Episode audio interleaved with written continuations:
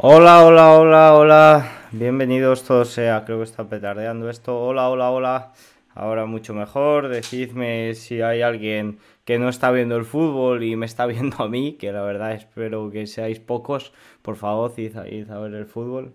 Em, bueno, decidme si se escucha bien. Sabéis que podéis comentar, que, que ayer a última hora alguien me decía, pero joder, esto parece un speech que no podemos comentar o qué. Sí, sí, sí.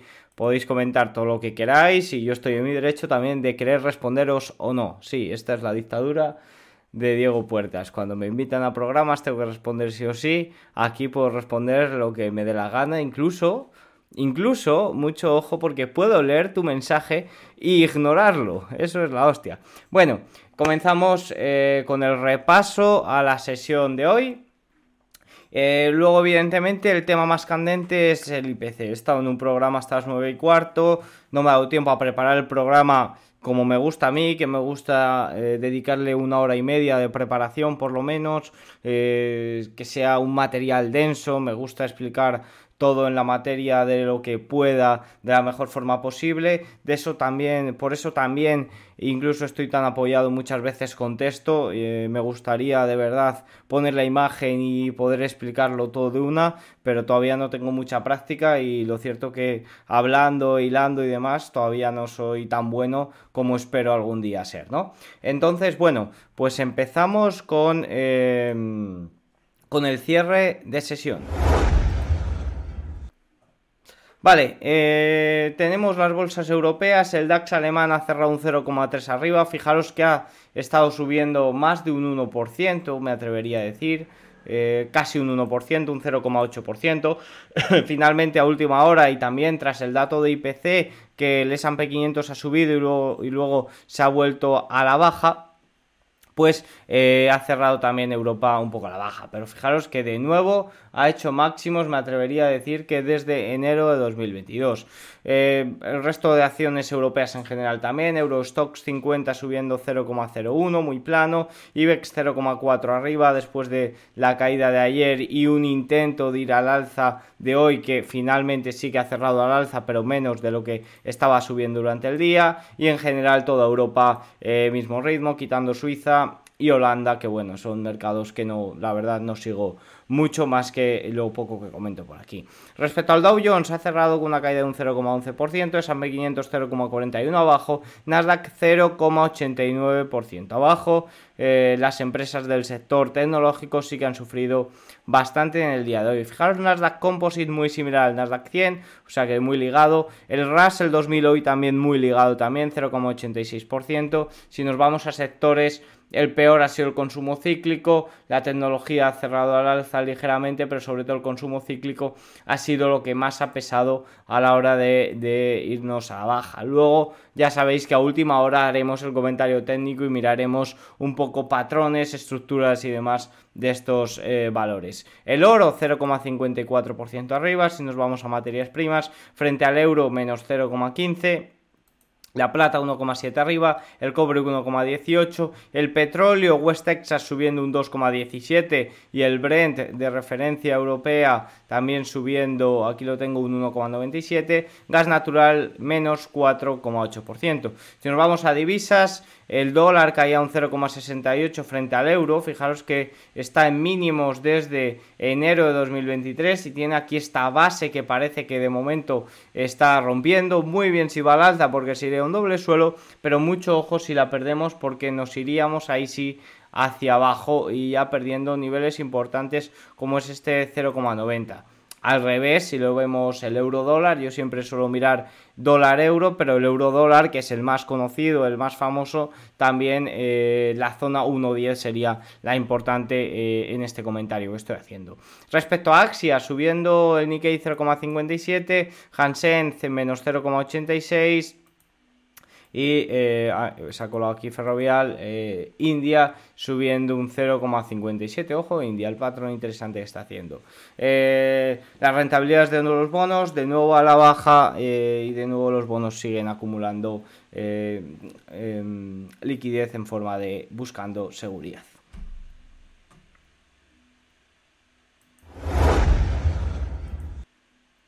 Nos vamos, por supuesto, no hay vez que atine, nos vamos, por supuesto, a lo más importante que ha sido, primero, el dato de IPC, segundo, unos comentarios de filtraciones, que me apetece comentarlos por aquí, y tercero, esas minutas, esas actas de la última reunión de la Reserva Federal que se han conocido en el día de hoy. Oye, parece que estoy un poco bajo, ¿verdad? Em, bueno, es que estoy apoyado, estoy tranquilo. el IPC vamos a comentar. Vamos a comentar. Empecemos con el IPC. El IPC estadounidense ha sido el 5% frente al 5,2% esperado y viniendo, viniendo de un 6% anterior. Creo que al final no he puesto aquí el gráfico. Pero bueno, se trata del dato más bajo desde mayo de 2021. Tened en cuenta sobre todo el efecto base. Al final... Eh, Buenas, Alberto, gol del Madrid, bien. Bueno, no, bien. No, no tengo equipo, chicos, yo no tengo equipo. Eh, yo voy con, los españoles siempre. Eh, volvemos como cuando el COVID. Sí que es cierto, me acuerdo que, que estuviste eh, jodido cuando el COVID, que creo que tenías la pierna mal, creo que me dijiste y demás, y estabas por aquí eh, conmigo. Yo hice directos a final en verano de 2021. El IPC 5% frente a 5,2 esperado ha sido el dato más bajo desde 2021 y hay que tener en cuenta evidentemente el efecto base y todo lo que supone esto para el dato, ¿no? Eh, por un lado, los precios de los alimentos crecieron a un ritmo más lento, 8,5 frente al 9,5% en febrero, el coste de energía cayó menos 6,4 frente al 5,2 del mes anterior y la gasolina un 17,4 mucho menos. Al mismo tiempo, los precios de los coches y los camiones usados volvieron a bajar un 11,6% frente al 13,6%. Y vamos a poner, voy a poner el gráfico aquí porque no le tengo, no lo he puesto antes, como, como me he puesto tan rápido, como sobre todo ha sido, fijaros si lo veis aquí, la energía, lo que realmente ha tirado hacia abajo de la inflación. Fijaros aquí eh, como esto, sobre todo, ha sido lo, más relevante. Seguimos con la inflación de los servicios bastante alta, eh, la de los bienes sí que es cierto que se está reduciendo, pero la de los servicios sigue muy alta. ¿Por qué? Por los salarios. Me ha llegado ahora mismo un informe de Goldman que no puedo poner, no me ha dado tiempo para ponerlo aquí. Mañana lo comentaremos en el directo y mañana lo comentaré también por Twitter. Un... No, no era de Goldman, perdón, era de JP Morgan sobre los salarios, eh, o no no era, vale, perdonad, no es ni de Goldman, no es ni de JP no es ni de Goldman Sachs, ni de JP Morgan, es de Bank of America, muy interesante sobre los salarios que quiero, quiero poner porque sí que es cierto que está viendo, está siendo sobre todo lo más importante en esta inflación de los servicios, que por otro lado es totalmente normal, creo que lo pongo aquí. Al final, luego, mira, luego tenemos aquí un punto que es eh, bienes versus servicios, o sea que luego lo comentaremos. Pero bueno, sobre todo eh, por secciones, esto es lo más importante. Si nos vamos, eh, la inflación de la vivienda es algo que está pesando también bastante, representa más del 30%. Recordad que a principios de año, esto es algo que poca gente recuerda, que poca gente tiene en cuenta, pero que es una realidad. A principios de año se cambió la forma de medir este IPC y se le dio más peso incluso a este apartado de la vivienda, que sigue muy alto, que es un indicador muy retrasado y que a no más tardar junio caerá y eh, será algo que tire de la inflación bastante hacia abajo. Eh, fijaros que siguió subiendo al 8,2 versus el 8,1. Sigue los eh, alquileres también muy disparados. Y si nos vamos a un indicador que le gusta mucho a la Fed, que se llama llaman Supercore, que es la inflación de los servicios, excluyendo el Shelter, que fijaros que si nos vamos al gráfico eh, es realmente lo que más está pesando la inflación de los servicios. Pues si a esa de los servicios le quitas el SERTER, que es lo que más está tirando al alza, pues se te queda un dato para que vea la inflación, para que vea la Reserva Federal bastante, bastante certero, podríamos decir. Se desacelera a 5,73% interanual, el más bajo desde junio de 2022. Bueno, pues fijaros aquí el gráfico. Si es que es cierto, es cierto que la inflación está desacelerando. ¿Cómo no va a desacelerar con una subida de tipos del 5%, eh, ¿no? Eh, ¿Cómo no va a desacelerar? Luego veremos algún gráfico también importante en el apartado gráficos a comentar, sobre todo eh, relacionado con esto, ¿no? Seguimos, tenemos también la inflación subyacente. Si, si fijaros que el movimiento tras, tras el dato de IPC, el movimiento ha sido al alza de los futuros de S&P 500, fijaros que ha cerrado a la baja, y ha sido también un movimiento eh, a la baja de los fondos federales de las probabilidades de eh, subidas de tipos. Fijaros que si tenemos aquí las probabilidades de subida de tipos, no sé si recordáis que ayer era de 72, ha llegado a caer a los 60 tras el dato de IPC y ahora mismo está de nuevo en eh, el 74%.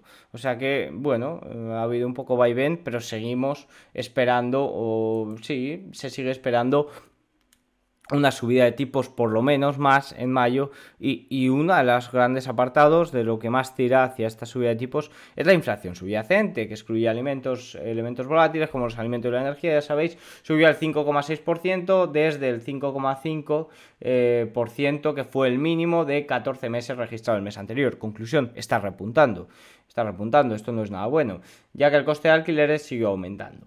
Sobre una base mensual, los precios de consumo subyacentes aumentaron un 0,4% respecto al mes de marzo de 2023, en la línea con las expectativas del mercado y ralentizándose ligeramente respecto al aumento del 0,5% del mes anterior. Leía un analista, creo que era de Goldman Sachs, que decía con una inflación eh, subyacente creciendo un 0,4%, es inviable que en el corto plazo lleguemos a ese objetivo del 2%. Y es que recordemos que a nivel teórico el objetivo de la Reserva Federal, a diferencia del Banco Central Europeo, no es solo la estabilidad de precios, es la estabilidad de precios y la estabilidad o la baja tasa de desempleo. El desempleo, por mucho que las... Em, revisiones se estén tirando al alza, las revisiones no importan. Si el dato sigue saliendo bajo, la Reserva Federal va a seguir teniendo miedo eh, y va a seguir queriendo, eh, queriendo subir tipos para eh, desacelerar esta inflación, ¿no? porque al final es a lo que tiene miedo en estos momentos. Nos vamos a subidas de tipos. Vale, bueno, aquí esto era comentar un poco los fondos federales, lo que han hecho los fondos federales pero como es como de costumbre, eh, me ha adelantado, o sea que de poco, de poco ha servido. Eh, nos vamos a eh, la parte bienes y servicios, como os he comentado antes, la inflación de bienes volvió a subir en marzo de más 0,1,0 interanual a más 1,5%, mientras que la inflación de servicios en realidad se desaceleró muy modestamente de más 7,3 interanual a más 7,1 interanual. Fijaros que aquí lo veis, la parte roja es la parte de, bienes, que incluso se ha agrandado, y la parte azul, que es la parte de servicios, ha menguado ligeramente. Bueno, eh, esto eh, para muchos puede ser algo bueno, pero que la parte de bienes eh, repunte no es nada bueno. Ya comentaba ayer que en abril el precio de los coches usados se estaba volviendo a disparar.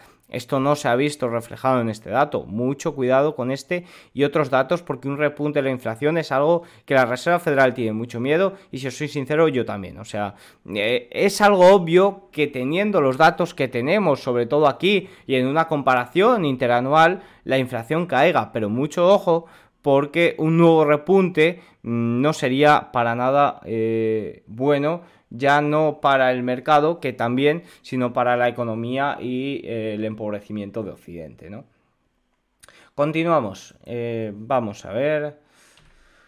Continuamos eh, con Goldman Sachs. Goldman ha cambiado de nuevo su discurso tras este dato y ya no espera subidas de tipos en junio. Bueno, esto ya es eh, una opinión global de todos los analistas que esperan que en mayo sea la última subida de tipos.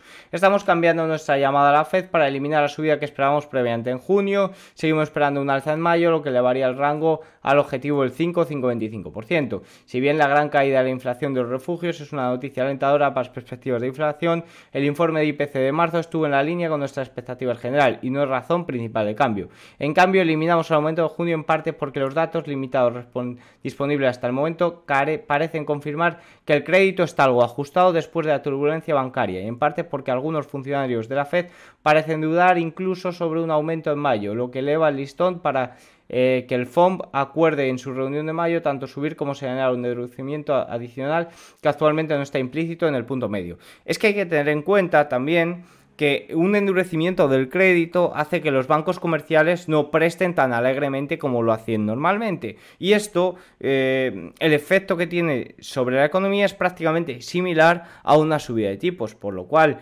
eh, Goldman Sachs te dice que elimina la subida de tipos de junio porque las, el endurecimiento de las condiciones crediticias ya tiene el efecto de esa subida de tipos que esperaban en junio. No sé si me entendéis, o sea que eh, lo que ha sucedido a nivel bancario tiene un efecto similar en la economía a unas subidas de tipos de 25 puntos básicos en este caso, por lo que la Reserva Federal teniendo en cuenta esto, lo puede utilizar o es probable que lo utilice a modo de pausa. Proseguimos eh, con más cosillas. Dejamos ya a un lado el dato general de IPC, por luego ya al final con el análisis técnico reaccionaremos al comportamiento del mercado y a lo que podemos esperar. Y nos vamos a las filtraciones. Esto es curioso, eh, no os voy a mentir. Yo no lo he estado eh, viendo al instante, pero sí que me ha llegado el informe luego y me ha sorprendido. Ha sido un informe de Bloomberg pero te dice que en el minuto anterior a la publicación de los datos del IPC por parte del BLS, de, la, de quien lo publica, los futuros del Tesoro de Estados Unidos se dispararon con un volumen relativamente alto. El contrato de futuros del Tesoro a 10 años en junio de 2023 vio alrededor de 5.000 contratos negociados durante un periodo de 60 segundos antes de la publicación de datos eh, de Nueva York, 8.30 M en Nueva York, con precios saltando a, eh, bueno, 115 más 29 y 115 menos 0,9. Eh, El texto. Eh, como señalan desde Bloomberg, los datos del IPC han sido objeto de preguntas en este frente antes y el informe publicado en diciembre es una ocasión reciente notable. Luego, intenso comercio en el minuto anterior de la publicación provocó la preocupación de algunos sectores de que los números podrían haberse filtrado. ¡Qué sorpresa! ¿A alguien del chat le sorprende que haya filtraciones de datos? Porque a mí no. Em, la Oficina de Estadísticas Laborales, BLS, dijo en ese momento que no había evidencia de que sus sistemas se hubieran visto comprometidos o que hubiera sido o que hubiera alguna actividad sospechosa en torno a la publicación de datos. Y luego han emitido un comunicado. Si vemos la imagen eh, que proporciona Bloomberg, sí que es cierto que ha habido un movimiento un minuto antes de la publicación del dato bastante, bastante relevante. Esto, bueno, lo quería comentar a modo curiosidad, no lo he comentado por Twitter, no me ha dado tiempo a comentarlo por Twitter, eh, ya te digo que he tenido una jornada bastante liada entre programas y demás, estoy deseando tener mil viewers aquí y suscriptores para no tener que ir a, programas, pero bueno, mientras tanto, pues debería de ir. Eh, las minutas, también a las 8 de la tarde se han publicado las minutas, las últimas actas de la Reserva Federal que eh, de, las ahí va, que me cargo el micro. Las últimas eh, las actas de la última reunión de la Reserva Federal, perdón, que no sé hablar, y ha habido bastante incertidumbre. Ha habido desde funcionarios que abogan por una pausa, que abogaban ya por una pausa, desde hasta funcionarios eh, que esperaban subidas de 50 puntos básicos si no hubiera pasado lo del crédito y demás. Y yo creo que esa incertidumbre ha sido un poco lo que ha acabado tumbando al mercado, como he comentado en Twitter. Pero ha habido sobre todo un comentario que no sé ahora mismo de dónde les pero bueno, eh, sí que ha sido el titular de que algún funcionario espera una recesión leve para 2023. Recesión leve. Recesión, eh, que sí, yo creo que vamos por partes. No sé si recordáis que al principio la inflación era transitoria, luego había soft landing, eh, luego cuidado porque tenemos que inyectar de nuevo liquidez, no vía QE porque no son QE, pero ahora no me acuerdo las siglas. Préstamos, BLS, no, BLS, eh, no me acuerdo, ahora os digo el nombre, ahora os digo el nombre. Pero, pero bueno, me entendéis, eh, inyectar de nuevo liquidez, bajo el nombre que, lo quieras mencionar, que ahora no me acuerdo. y ahora, recesión leve. Vamos a, si esto sigue así, en dos meses tienen que bajar tipos muy deprisa porque realmente entramos en una recesión. O sea, se están dando, a lo que voy es a que se están dando eh, eh, directrices contrarias a lo que está sucediendo, incluso agravándolas, ¿no? O sea que mucho cuidadito con eso porque eh, la Reserva Federal no hay que fiarse de ella. Sí de sus actos, pero sus comentarios están siendo telegrafiados a cuidado que ya realmente está sucediendo algo, ¿no? Pues eso, que ahora mencionan la palabra recesión leve, quizás eso también haya eh, afectado al mercado. Y por último, ya si nos vamos al oro, un hecho curioso, por sumar un indicador más, hice a, hice ver eh, mi directo el lunes o mi vídeo de YouTube del lunes donde mencionamos esos 12 gráficos que ponía Harnet de eh, indicativo de recesión. Uno, el más relevante, sobre todo, además de la curva de tipos, SISM manufacturero por debajo de 45, que estaba en 46,3 y que muy importante a vigilar el del próximo mes. Las ganancias del oro tienden a superar con creces los aumentos de los precios del petróleo durante el inicio de la recesión, algo que está pasando. Normalmente el promedio de esto es, un es de 17 y en este momento está siendo de 24. Luego un comentario del oro que ha proporcionado DataTrade, que es que en los últimos 50 días el oro ha superado el S&P 500 en 3 puntos porcentuales. Esto se sitúa dentro del rango normal de resultados desde 2005. Esto nos indica que el repunte del oro puede continuar y que los mercados no están especialmente estresados. En anteriores periodos de dislocación, de incertidumbre, por así decirlo, esto es la traducción, eh, de los mercados, el oro ha superado la gran descapitalización a las eh, Big Cap estadounidenses en 20-40 puntos en 50 días. Un mensaje alcista, más si se puede ser ante el oro eh, con, este, con esta incertidumbre que estamos viviendo. Y eh, poco más eh, sobre la inflación y todo lo que le rodea. Vamos ahora a echar un vistazo a algún gráfico interesante que compartió en mi Twitter y que tengo guardado en eh, la carpeta, mi carpeta para subir, para comentar. Alguno de Charlie Bielio y alguno también que he compartido durante la tarde. Así que vamos a ello. Vale, nos vamos a Twitter y voy a comentar un poquito. Bueno, eh, una cosa, un, un informe de UPS que he comentado durante el día de hoy, que es que si se está cerrando el ciclo del crédito, que bueno, pues hay algunos gráficos interesantes como el de que las quiebras bancarias eh, están reduciendo ligeramente la oferta del crédito al consumo, algo que ya he comentado en el día y que ha sido el motivo por el que Goldman Sachs eh, ha frenado o ha, eliminado esa subida de tipos, esa posible subida de tipos en junio. Los efectos retardados de la subida de tipos a corto plazo son los que más afectan a los automóviles. Y bueno, pues eh, un informe de, UPS que, he compartido, eh, traducido y un poco mi análisis eh, en Twitter durante esta mañana, que si lo queréis ver, pues ahí lo tenéis. Recordáis que lo comentábamos ayer, pero que también es importante, un short squeeze en el S&P 500 es probable pues hay que tener en cuenta que em, los hedge funds eh, están, están, alcanzando eh, la venta, la venta de futuros del S&P 500 por parte de los hedge funds está alcanzando el máximo de hace 11 años. Mucho cuidadito con esto y es un dato muy importante a tener en cuenta en caso de que el S&P 500 rompa esa zona de los 4.150 que no sé si recordáis que la semana pasada JP Morgan mencionaba como muy muy importante. Un gráfico que quería comentar antes es este que es que el rango superior eh, del tipo de interés oficial de la Reserva Federal vuelve a situarse ligeramente por encima de la tasa de inflación general de Estados Unidos. No sé si recordáis que para que, eh, bueno, siempre la teoría existe de que para que la inflación eh, mengue del todo, Ah, vale, estaba leyendo aquí un comentario de Fer, bueno, comentarios de Twitter como siempre.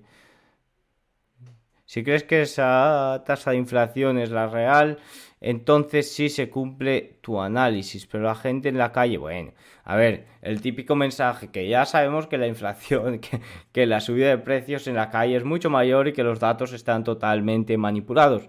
Ya lo sabemos, pero hay que dar los apuntes teóricos que, tenemos que dar, ¿no? Eh, de, nada me sirve que tú pienses que la inflación es mucho mayor y que yo sepa que la inflación o que los datos de IPC están totalmente influenciados y totalmente manipulados si no puedo dar un dato real. Es que al final la gente de Twitter es un poco... Pero bueno, a lo que voy. Eh, algo que normalmente significa que la Reserva Federal ya no lo subirá más. Sin embargo, el IPC subyacente tan alto significa que la Reserva Federal haga una subida más de 25 puntos básicos. A lo que voy es a que normalmente hay que subir los tipos de interés por encima de, de la inflación para frenar y para lograr ese objetivo del 2%, ¿no? Bueno, pues esto ya oficialmente, teóricamente, datos manipulados, datos influenciados como queráis verlo, se está cumpliendo. O sea que eh, por ese punto bastante claro. ¿Qué pasa? Que la inflación subyacente, ya hemos visto antes, que está preocupando, está preocupando porque está repuntando. La Reserva Federal, su objetivo principal es lograr esa estabilidad de precios. No la tiene en este momento, por lo que tiene que hacer todo lo posible por lograrlo.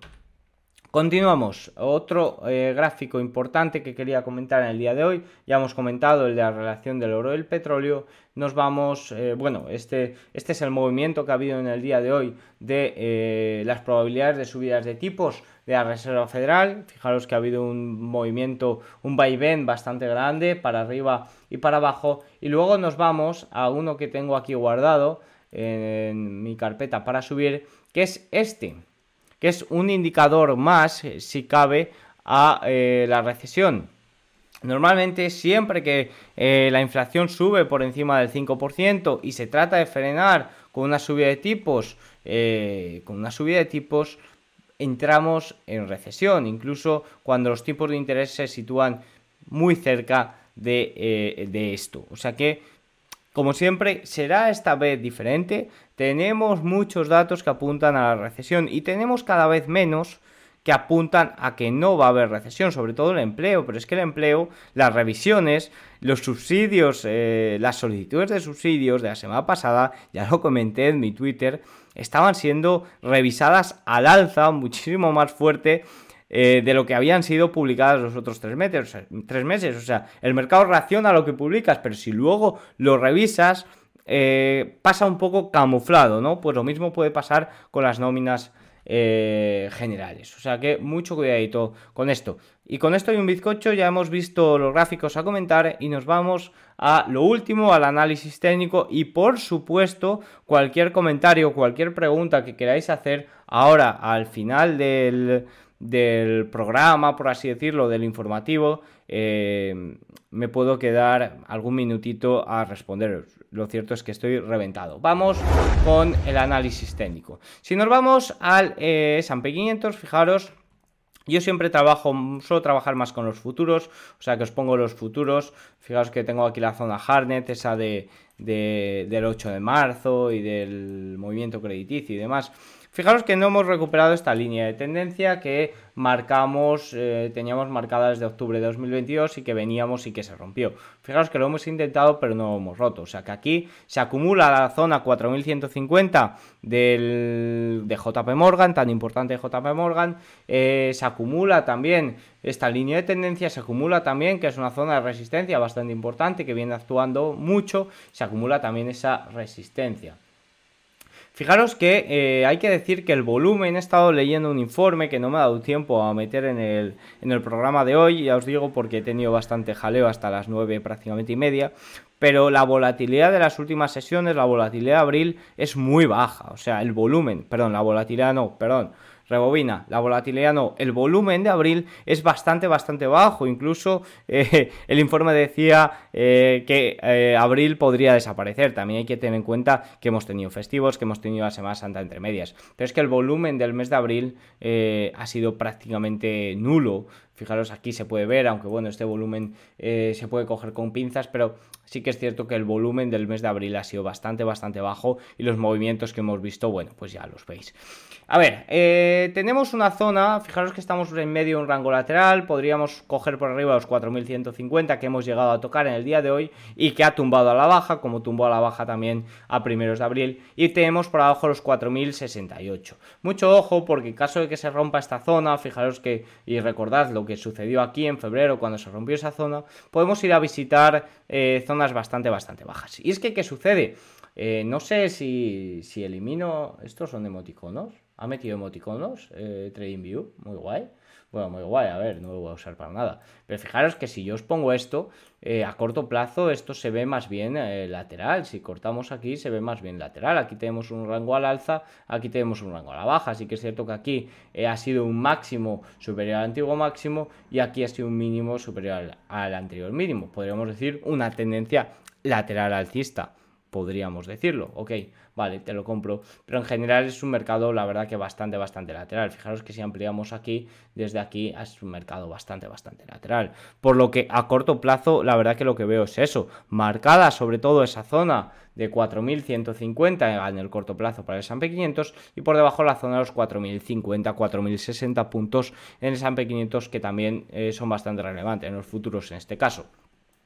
Eh, la rentabilidad del bono a 10 años cayendo un 0,93. El West Texas, fijaros porque aquí sí que hemos tenido un movimiento bastante claro y eso que no hemos tenido, bueno, hemos tenido el, el, sector energético no ha sido el mejor comportado en el día de hoy, ha estado el sector industrial, pero sí que es cierto que hemos tenido un movimiento bastante, bastante bueno, fijaros que eh, el West Texas ha roto incluso hoy esa línea de tendencia de 200 sesiones y ya hemos roto la zona de los 82. El recorte de producción de la semana pasada, eh, la tensión entre Arabia Saudí y Estados Unidos, pues sí que es cierto que está haciendo eh, incluso ir al alza. Y también hoy hemos tenido inventarios, hemos tenido datos de inventarios para el petróleo que, como vemos, han sido bastante positivos para el precio. Si nos vamos un poco más al triple Q, si nos vamos al Nasdaq, que siempre me gusta comentarlo, pero es que ha, eh, ha cerrado bastante, bastante mal. Tiene una zona de soporte aquí Fijaros que esta es una zona de soporte muy importante y ha cerrado incluso amenazando perder, con perderla y con un volumen, la verdad que bastante relevante frente a lo que veníamos estando. Mucho cuidado porque las FANG en general han subido un 26% en el año. Ya comentábamos esta semana que el S&P 500 sin contar las tecnológicas habría subido solo un 2% frente al 7-8% que ha subido. Y es que eh, las tecnológicas no pueden mantener este ritmo mucho tiempo. O sea, sed conscientes que las FANG, que es lo que tira sobre todo los índices alza, no pueden seguir con esa borrachera, con esa euforia eh, desmedida, venida de un rebote, mucho eh, todo el año, por así decirlo. Por lo que cuidado, consolidar y aceptar estos precios puede ser bastante, bastante importante. Y lo cierto es que es una de cal y una de arena en general para, las bolsas. Eh, no, no, terminamos de, ver comportamientos a la larga en muchas compañías. Yo seguía la biotecnología la semana pasada, de nuevo a la baja. Yo seguía los semiconductores a la baja, sobre todo impulsado por esa tensión China-Taiwán, que hablaré algún día sobre ello. Espero hacer un especial sobre ello. Y impulsado también a la baja eh, por ese recorte, esas menores ventas en el primer trimestre de Apple, que también le está ligado con Taiwan Semiconductors, que es uno de sus mayores proveedores. O sea que mucho cuidadito con esto. Eh, no sé si queréis que toque algún valor técnico en especial. Y si no, con esto y un bizcocho me voy a ir hasta mañana a las 9 y cuarto, espero, a las 10 y cuarto, espero poder estar por aquí porque hoy la verdad que ha sido un día bastante, bastante cansado. Os prometo que mañana compartiré ese informe de los salarios, eh, seguramente también lo haga por Serenity Market y seguramente que os lo traiga por aquí también porque me he quedado leyéndolo y no me ha dado tiempo a hacer un informe sobre ello y también os prometo que os traeré información de calidad como creo que lo, que lo estoy haciendo. Paso